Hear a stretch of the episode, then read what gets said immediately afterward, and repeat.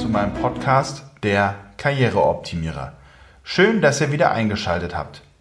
Die heutige Podcast-Folge ist mal wieder ein Lifehack und hat den Titel Einfach den Prozess anhalten. Viele meiner Klienten kommen mit der Situation zu mir, dass sie eine Präsentation halten müssen oder vor einer Gruppe anderer Kollegen oder Mitarbeiter sprechen müssen, was sie total stresst.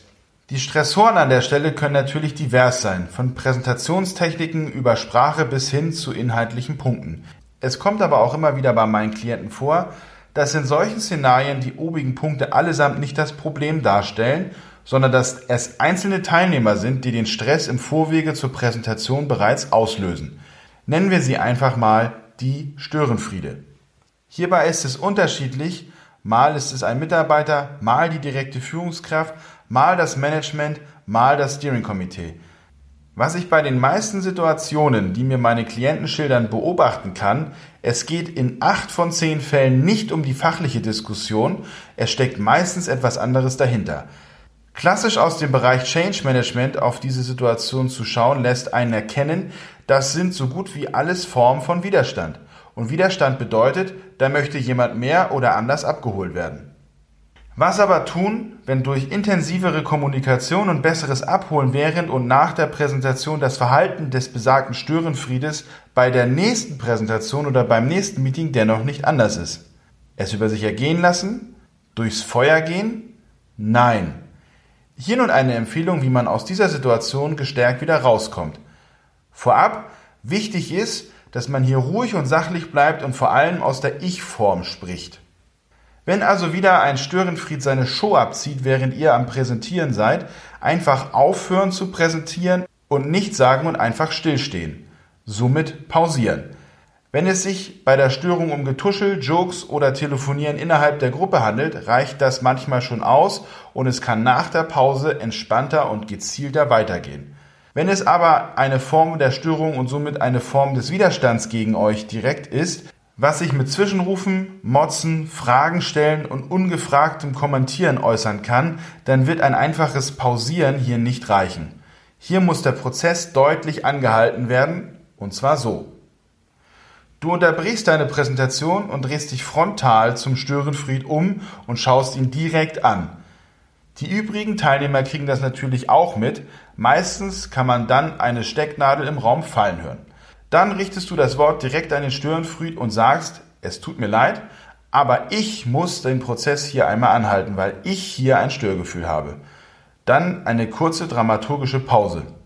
Dann sagst du weiter, ich würde gerne einmal verstehen wollen, was genau das Problem ist, damit wir hier weiter zielgerichtet arbeiten können. Dann direkt nochmal an den Störenfried gerichtet. Wo drückt denn dein Schuh? So.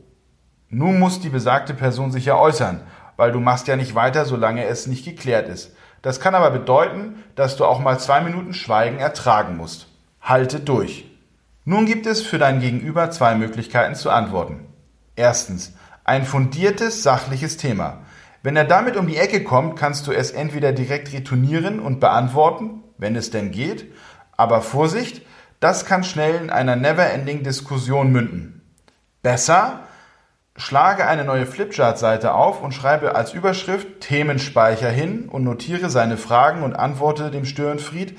Vielen Dank für die guten und validen Punkte. Die habe ich nun auf den Themenspeicher notiert, damit sie uns nicht abhanden kommen. Ich würde nun gerne erstmal zu Ende präsentieren und dann im Nachgang das Thema behandeln bzw. klären.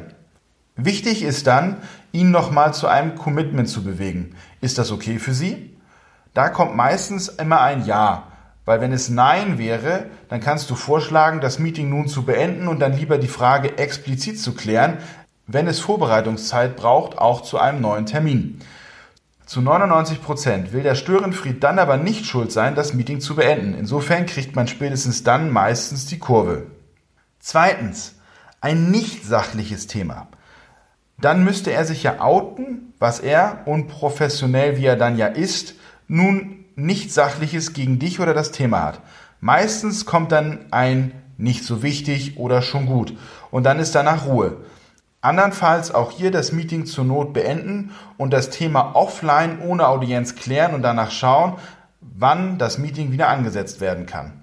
So oder so, Es bedarf ein wenig Selbstvertrauen, um es durchzuziehen, egal mit welcher Hierarchieebene man gegenüber es zu tun hat.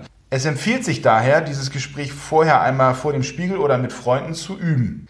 Nicht ganz uneigennützig, solche Szenarien und Rollenspiele sind ideal auch geeignet für ein Coaching, was ich entsprechend im Rahmen meines Portfolios mit anbiete. Sofern du solche Situationen kennst bzw. aktuell in einer derartigen wiederholenden Situation steckst, wünsche ich dir viel Kraft und Selbstvertrauen beim Ausprobieren dieses Prozesses. Ich hoffe, dass dir diese Podcast-Folge gefallen hat und freue mich auf die nächste Folge mit dir als Zuhörer.